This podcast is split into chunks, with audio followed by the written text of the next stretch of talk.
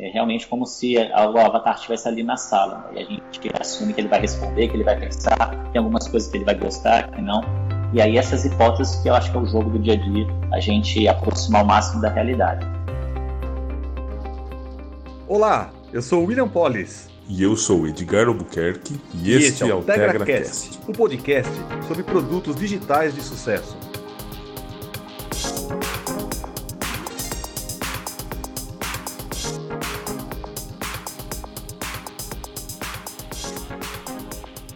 E o episódio de hoje é sobre persona.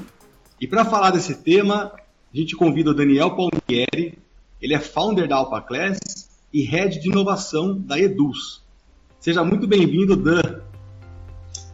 Fala, Polis, Edgar, obrigado aí pelo convite. É um prazer estar com vocês e poder contribuir aí para a galera pensando em criar produto. Seja bem-vindo, Daniel. Bom, uma persona é uma representação metafórica de um cliente ideal do seu negócio. Ela é simbólica porque, apesar de ela ser fictícia, ela tem como base dados reais dos clientes, como comportamento, características demográficas, preferências, motivações, objetivos, dúvidas, dores, enfim. Então, dado essa, esse primeiro conceito do tema, Odan, fala um pouquinho aí, para que, que serve a persona? Bacana. Bom, Polis, aqui é, na criação de produtos, a gente tem dois ativos muito importantes, e um deles é a persona, e tem outro irmãozinho dele que a gente fala que é o avatar. Né? Eu acho muito legal a gente deixar claro é, qual é a diferença de um avatar e uma persona, né? para não confundir, porque eles basicamente estarão na mesma mesa, nas mesmas conversas. Então, uh, aqui eu prefiro usar o avatar como um sinônimo de público-alvo. Então, se a gente fala que é, donos de pets, né, de cachorro, de gato, é, são o avatar de um pet shop, né, um dos avatares de um pet shop, o que seriam as personas desse pet shop, né? Eu costumo dizer que a persona ela é, é a individualização de um dos nossos avatares. Então, por exemplo, se a gente diz que a gente tem um avatar que são donos de pets, na prática, para a gente criar produto, criar campanha, fazer aquisição, melhorar o produto, a gente precisa de mais visibilidade. E é aí que a gente entra com as personas. Então a gente poderia criar, por exemplo, a persona da Isabela. Que a Isabela tem 30 anos, ela mora na capital de São Paulo, tem um pet que se chama é, Zé e um peixinho de aquário. E ela, a maior dificuldade é achar alguém para deixar os pets sempre que ela viaja. Então, esse storytelling, esses dados, né, um pouco demográficos, um pouco de produto, ele diz respeito à nossa persona que vem debaixo do nosso avatar, né, são donos de pets. Então, é, o, o, a persona é muito útil no dia a dia, né, quando a gente vai criar coisas práticas, criar uma fit, criar uma comunicação dentro do produto, criar uma ativação de produto. Então, é assim que a gente trabalha aqui nessa construção. Muito bom, Daniel. Eu acho que nessa sua fala você já esclarece que a gente que seria a segunda pergunta, é a diferença de persona e público-alvo.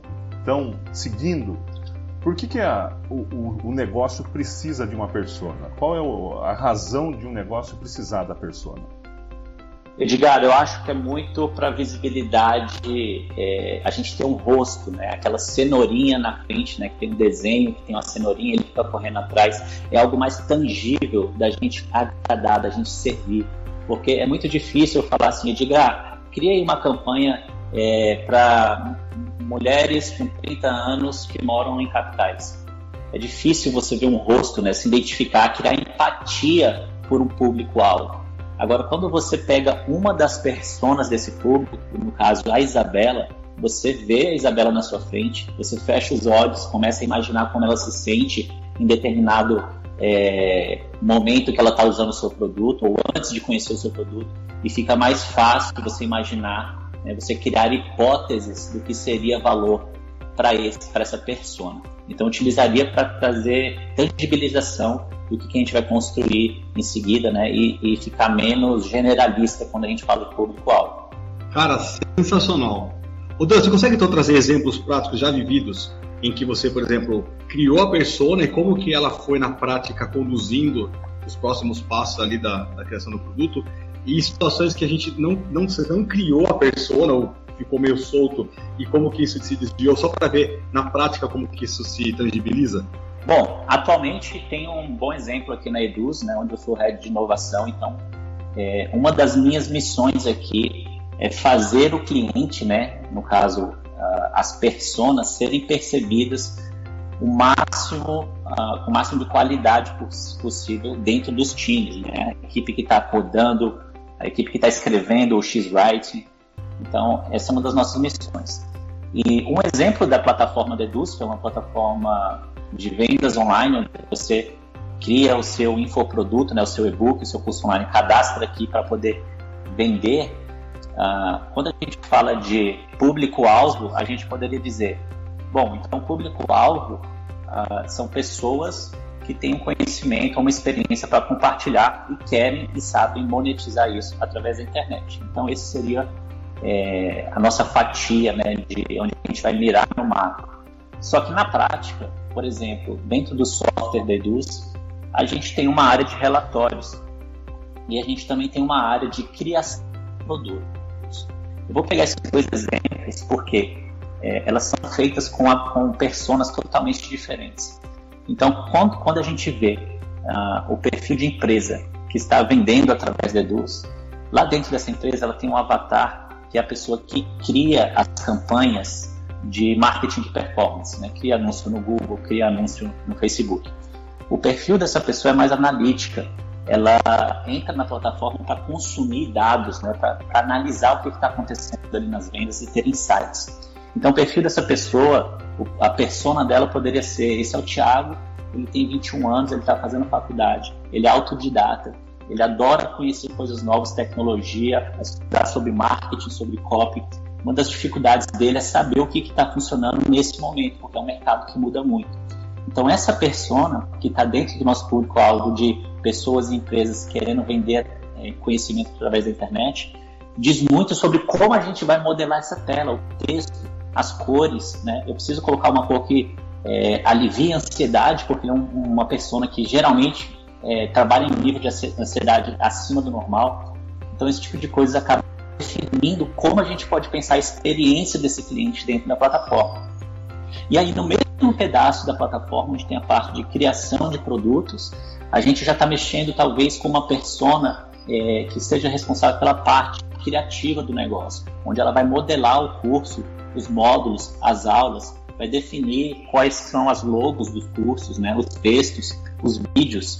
Então, uma parte muito mais criativa. Nesse momento, a gente trabalha mais, a gente vê um, um avatar, né, uma, uma persona, perdão, que seria, por exemplo, a, Luciana, que tem 25 anos, ela é designer, está fazendo publicidade, foi contratada por uma empresa de criação de cursos online, onde ela fica responsável sempre por manter o conteúdo atualizado do curso.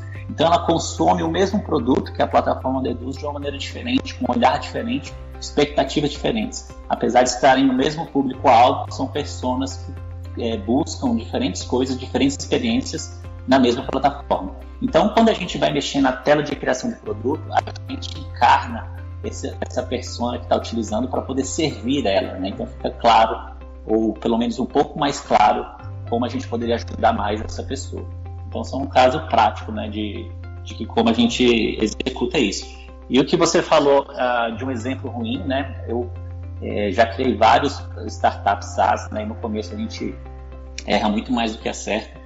E uma das vezes que eu errei com muita força, né? E aprendi muito foi lá em 2011, quando eu criei o teston.com.br, que era uma plataforma para é, publicar textos online, textos de pessoas amadoras mesmo, né? Que é um poema, uma crônica. Só que eu simplesmente falei, bom, essa plataforma é para quem quer escrever online. E assumi que isso fosse verdade. Só que a plataforma ainda não conversava com ninguém, porque tinham outros sites concorrentes que eram, por exemplo, mais feinhos, tinham usabilidade ruim, mas que a persona não ligava para isso.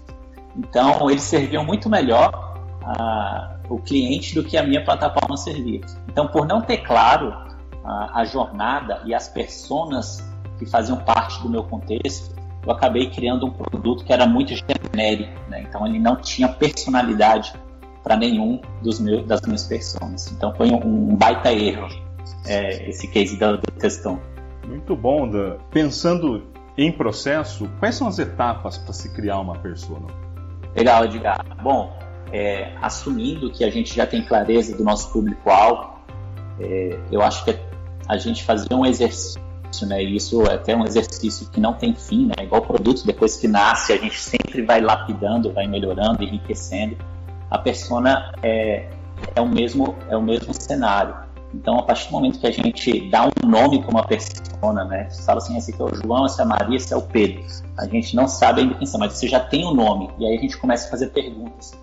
Tem um, uma ferramenta é, padrão de mercado que é um baita framework para a gente começar, se a gente não, nunca fez uma persona, que se chama o Mapa da Empatia. Que em qualquer site aí, jogar no, no, no Google, acho que a gente pode botar o link também aqui no, no podcast, né, para o pessoal conhecer na verdade, são quatro campos, né, onde tem um desenho do, do, da persona no meio, e é mais ou menos assim: o que, que ela está vendo, o que, que ela está escutando, o que, que ela está dizendo e o que, que ela está pensando.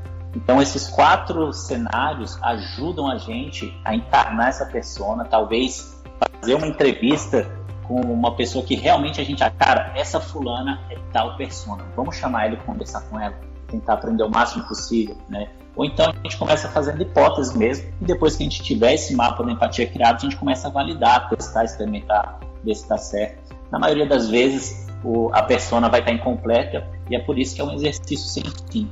Então, a cada suporte que o cliente abre, a cada interação com o cliente, é uma oportunidade da gente enriquecer a persona. Então, por isso que a gente diz que uh, uma empresa de produto, né, diferente de uma empresa de software, ela tem que ter menos camadas possíveis é, em direção ao cliente. Né? Então, se todo mundo conseguisse, em algum momento do dia, da jornada, da semana, tocar, conversar, ajudar, interagir com o cliente, mais pessoas teriam visões né, em ângulos diferentes de como aquela persona estaria se comportando, sentindo falta de alguma coisa ou podendo ser ajudada, ajudada de alguma maneira. Então, o mapa da empatia é um belo começo, e aí o seu negócio é, vai ter as suas particularidades, né? Então, por exemplo, no caso da, da Class, se essa persona é, que está comprando o Alpha Class, ela se importa com branding, sim ou não? Se ela se importa é, em, em, mais com velocidade ou mais com experiência. Então a gente tem definido isso porque são características do nosso público, da nossa persona. Mas é, aí a gente já está falando das particularidades esse mapa da empatia ele é genérico o suficiente para você ter um start e começar a enriquecer a sua persona. As suas personas, né? Porque são mais de uma. Legal, e só para complementar, existe um número mínimo de personas, ou um número máximo de personas que eu posso desenhar para um produto? Edgar, eu acredito que não. É, à medida com, quando a gente cria um produto, né, eu acredito que a gente tem menos personas. Então, por exemplo, Nessa tela, nessa parte do produto da Eduz, por exemplo, onde a gente tem a, persona ali que a gente falou que é mais analítica, pode ser que daqui dois anos é, essa parte do produto se transformou tão, tão complexa, tão madura, vamos dizer assim, né? não complexa do nível de dificuldade, mas tão é, tantas features foram lançadas que não é mais só uma, uma persona analítica que está usando ela, ele precisa de um cara de suporte também utilizando ele. Então ali já nasce uma outra persona, tem um spin-off da persona. Então acredito que à medida com que nosso produto vai amadurecendo, novas personas vão surgindo, né? Novos usuários do produto vão trazer, sendo é, criados na mesma medida que a gente vai amadurecendo. E uma vez eu fiz uma visita uh, ao Nubank, né, lá em São Paulo, e eu tive uma, uma, bela surpresa, assim, impactado de maneira bastante positiva, porque o Nubank, gente sabe, é um banco, né? Então, um banco, se a gente pensar rápido, parece que não tem tantas pessoas, mas durante todo o escritório do Nubank, a persona tem uma persona pendurada no teto, uma foto com nome, com descrição. Daqui a pouco você vai virar para ir no banheiro, tem uma foto de outra persona. Eu vi pelo menos umas 10 personas espalhadas no, no ambiente do, do Nubank. Então, assim, é algo que tem que ser respeitado, tem que ser lembrado e tem que ser visualizado. visualizado. Que massa esse negócio aí de colocar, porque você fica sempre ali, é, sabe, é, é, tipo Inception, né? Você tá sempre ali dando gatilhos pro cara tá, mesmo de forma inconsciente ali, recebendo. Cara, é, essa é a razão do negócio, é, esse, esse é o negócio. Muito bom, cara. Muito legal. Provavelmente, tem até um no nosso link aqui, tem o fantástico gerador de personas, é uma ferramenta também. Ele é diferente um pouquinho do mapa de empatia, até a gente já colocou também aqui no link da descrição desse material aí, Dan, obrigado. E aí o, o, o, provavelmente o cara vai, na hora que vai começar a construir as personas, surgem as dúvidas comuns, né? O que, que você entende na prática que são as dúvidas mais comuns que vai surgindo nesse processo da criação da persona? Legal, eu acho que a maior dúvida na construção é, da persona é uh, será que realmente isso que eu fiz aqui representa a realidade, né? Porque um dos maiores erros que eu cometi né, muito já, e eu vejo algumas pessoas cometendo nas, nas empresas que eu acabo sentando na mesa também para conversar de produtos digitais né, online, é assumir que ou você é a persona, ou o dono da empresa é a persona, ou tem alguém muito próximo de você que são todas as pessoas que você conhece. Na prática, isso é um mecanismo né, nosso de um pouco de preguiça, um pouco de, de querer fazer as coisas mais rápido né, do que elas deveriam.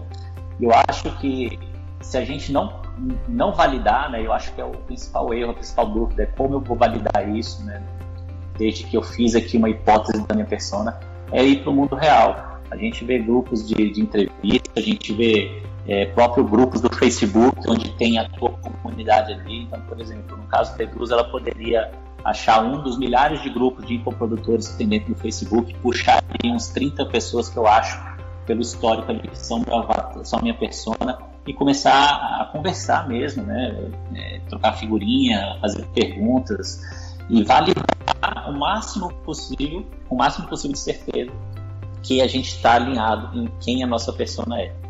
E aí é, eu acho que é mais uh, esse exercício de a gente ir para a rua, sair do escritório, né? E quando eu digo isso, pode ser uma ligação no próprio escritório, né? Só a gente sair do nosso ambiente de conforto e validar isso. Então, a maior dúvida que eu vejo é como eu faço isso. Eu acho que não tem muito segredo. É você conversar com as pessoas e perguntar mesmo o que você quer saber. Algumas pessoas não vão responder, outras pessoas é, vão te dar muito mais do que você perguntou. E acho que essa é a beleza né, da, da, do relacionamento com essa, com essa audiência. Muito bacana. E dentro da tua experiência aí, qual que seria aquela persona certeira, aquela que você criou que você pode dizer assim, foi 100% ali no alvo? Existe alguma experiência dessa? Edgar, tem no próprio, nessa startup que eu fundei da Alpha Class, a gente tem tanta clareza da persona que a gente costuma dizer que é até difícil a gente eleger uma concorrência da Alpha Class, porque existem várias plataformas semelhantes, mas nenhuma direciona a comunicação, direciona as features para se comunicar, para servir de forma tão clara como esse desenho que a gente fez de uma das pessoas do Alpha Class, que é, por exemplo, um infoprodutor, né, uma pessoa que vende cursos online, que já faturou mais de um milhão de reais vendendo cursos. Então a gente sabe que é uma pessoa que é, já tem uma já começa a se importar com outras camadas do negócio é, que por exemplo um, dois, dez, cem cursos ainda não se importa. Então a gente tem um nome para ela. A gente tem, por exemplo, a marca que é a infoprodutora que já faturou é, 3 milhões de reais. Ela tem 28 cursos e tem mais de 30 mil alunos é, na internet. Então ela gosta muito de ser valorizada, ela gosta muito de ser ouvida, ela se importa com a marca, ela se importa com o brand. É, e aí a plataforma inteira é feita para servir ela e a equipe dela. Então essa é uma das pessoas, mas a gente sabe que nesse nível é uma pessoa que quando ela vai para a plataforma ela vai para saber como está o reconhecimento dela, não para fazer coisas. Então a avatar dela tem uma visão estratégica do produto, é, por exemplo, como o grau de engajamento dos alunos, a temperatura daquele curso, né? se está baixa, se está alta. E aí, é lógico, a equipe dela também são outras pessoas que vão consumir dados, que vão criar produtos, que vão atender os clientes, responder os alunos. Mas esse específico a gente tem muito claro e ela vê muito valor na maneira como a gente lida no produto para ela. Muito legal. Tem um tema que eu já ouvi falar que na época não era é, tão difundida essa questão, era a musa. Então, olha só como que era o processo. Era a mesma coisa olhando hoje, né? Mas tinha, pegava aqueles bonecos de, de, de, de roupa que ficam em loja, na vitrine, Aí colocava lá a vestimenta comum dessa persona e ela colocava ela na mesa. Tipo, a gente vai fazer a reunião de brainstorming e colocava ela na mesa. E dava algumas hipóteses e perguntava para a musa ali o que, que ela achava daquilo ali, o que, que ela era dor. Então, nessa, nessas brainstorms assim, era legal porque ia é, meio que de uma forma é, lúdica, né? Criando ali essa, essa persona. Como que eu faço para, a partir da persona, usar essa informação para dirigir, direcionar minha estratégia? Bom, uh, depois que a gente tem a persona já ali, algumas, né? Eu gosto de, de, de começar com pelo menos três personas é, quando a gente está começando algo novo. É, agora ir para o objetivo uh, do, do, problema né, que a gente vai resolver, que é o problema que mais é importante para essas pessoas, ou talvez é, faça mais sentido para a gente conseguir ajudar ela. Qual o problema a gente mais consegue ajudar? Né? Então, vamos supor que a gente escolheu a persona B, que é o Tiago. A gente foca nele, a gente começa a criar campanhas e anúncios para educar o Tiago sobre a nossa solução. E o software, se ele estiver no começo, ele começa a servir somente o Tiago. Então a gente sabe que existe outras pessoas mas elas vão vir no segundo momento, né? À medida como a gente vai validando e tendo o market fit do produto. Então a gente escolhe, a gente prioriza as pessoas e principalmente a comunicação, a gente faz muito segmentado com quem a gente está falando, né? Esse exercício que você falou aí de ter um bonequinho na mesa, dar um nome, dar um rosto, é sensacional. É uma baita jogada porque ela materializa, né? É realmente como se o avatar estivesse ali na sala. Né? E a gente assume que ele vai responder, que ele vai pensar, tem algumas coisas que ele vai gostar, que não. E aí essas hipóteses que eu acho que é o jogo do dia a dia, a gente aproximar ao máximo da realidade. Então tudo isso, esse material, as novas features que vão surgir, a comunicação, é, colaboradores que a gente vai trazer para o projeto, se ele se identifica, ele consegue contribuir para o avatar que a gente está construindo nesse momento. E pode ser que é, a gente abra uh, vagas para entrar para o produto, no projeto, na empresa.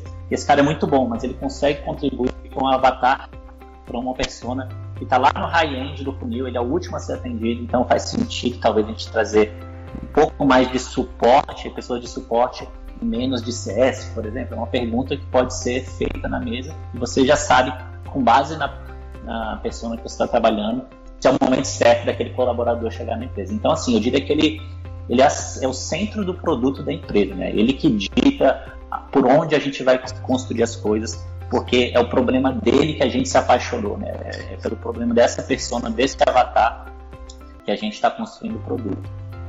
Acho que tem muito material aqui, muito bacana os exemplos, e é, é, com os exemplos, com todas as características, colocou ali da, do infoprodutor, que faturou mais de um milhão, e depois vai para a pessoa, a Marta, né, 3 milhões, 28 cursos fica bem claro ali a, como direciona. Depois, plugar isso na sua estratégia para poder validar essa hipótese que foi feita realmente está tá indo bem, está caminhando de uma forma adequada. Isso acho que é dá uma bela uma bela visão sobre o, o assunto persona. E aqui a gente tem nesse, nesse nosso podcast da, é, da parte do holograma de, de produto digital, a gente tem todos os perfis, né? Tem gestão, tem design, tem o X, tem dev, tem é, a parte de cultura, a parte de, de, stakeholder, seja usuário, seja diretoria. Então, é, são, é para esse público que a gente fala, que a gente, a gente pega todo esse, essa, esse holograma. Eu queria que você deixasse uma mensagem é, para esse diferente tipo de público que a gente tem, da, desse nosso tempo mudado com a estratégia de produto digital. Bom, eu como uma pessoa de produto, né, de mercado e também como uma veia técnica e criativa, né, do curso de publicidade e acabei por, por interesse próprio indo para tecnologia. Hoje eu sei que a gente pode criar produtos porque a gente quer, a gente está tá afim de fazer alguma coisa nova. A gente pode criar produtos porque a gente viu a concorrência criando, mas os produtos mais valiosos são aqueles que nascem para resolver problemas reais e muito importantes para as nossas pessoas e para o nosso público. Então, a mensagem que, se eu pudesse deixar, né, uma, uma frase seria: comece a trazer mais para a mesa as suas pessoas. Comece a botar elas mais no centro das decisões. Né? Comece a verticalizar a sua empresa, o seu produto, a sua governança, para gerar é, ações e estratégias um escopo de cada uma das suas pessoas, dos seus avatares. Se a gente conseguir fazer isso, a nossa capacidade de inovação ela vai ser exponencial, né? Porque a gente está escutando a única voz que realmente importa, que é a voz de quem está querendo comprar o nosso produto. Meu, a gente quer te agradecer muito por aceitar o nosso convite, né? Nosso objetivo aqui no TegraCast é trazer a visão de quem está no, campo, ali, quem está na trincheira, quem está vivendo na prática é, é, essa questão de criar o produto digital, porque conceito, né, tem um monte, né, ferramenta, conceito, metodologia e tal, mas quem está no dia a dia ali é que sabe como que é, é o que, que, realmente funciona, o que não funciona. Então, muito obrigado aí do, da sua participação aqui com a gente hoje, viu? Obrigado, obrigado demais pelo, pelo convite aí, é um prazer falar sobre isso. Se deixasse, a gente passa a tarde inteira aqui. espero ter contribuído aí pelo menos um, um ou dois insights que é, vão ser práticos aí para o pessoal que está ouvindo o podcast. Pode ter certeza de que a sua participação agregou muito valor aqui ao nosso podcast e está levando uma informação, informações valiosas aí para os nossos ouvintes. Então a gente é, reforça aqui o agradecimento pela, teu, pela tua disponibilidade de conversar com a gente aqui. Valeu mesmo. E o nosso principal agradecimento vai para você, ouvinte, que é a nossa persona, né, nossa razão do TegraCast. Você que já atua aí com produto digital, seja com desenvolvimento, com gestão, seja um PO, um dev, o objetivo é fazer a vida dos usuários melhor com o produto que a gente cria e fazer isso de uma forma que tenha velocidade, segurança e foco. Na descrição desse episódio tem mais materiais, links, alguns que o Dan trouxe para a gente aqui também. E toda sugestão de tema, indicação de convidado, críticas são muito bem-vindas. A gente faz a, a curadoria desses conteúdos através do tegracast.tegra.com.br. Valeu e até o próximo episódio. Tchau, pessoal.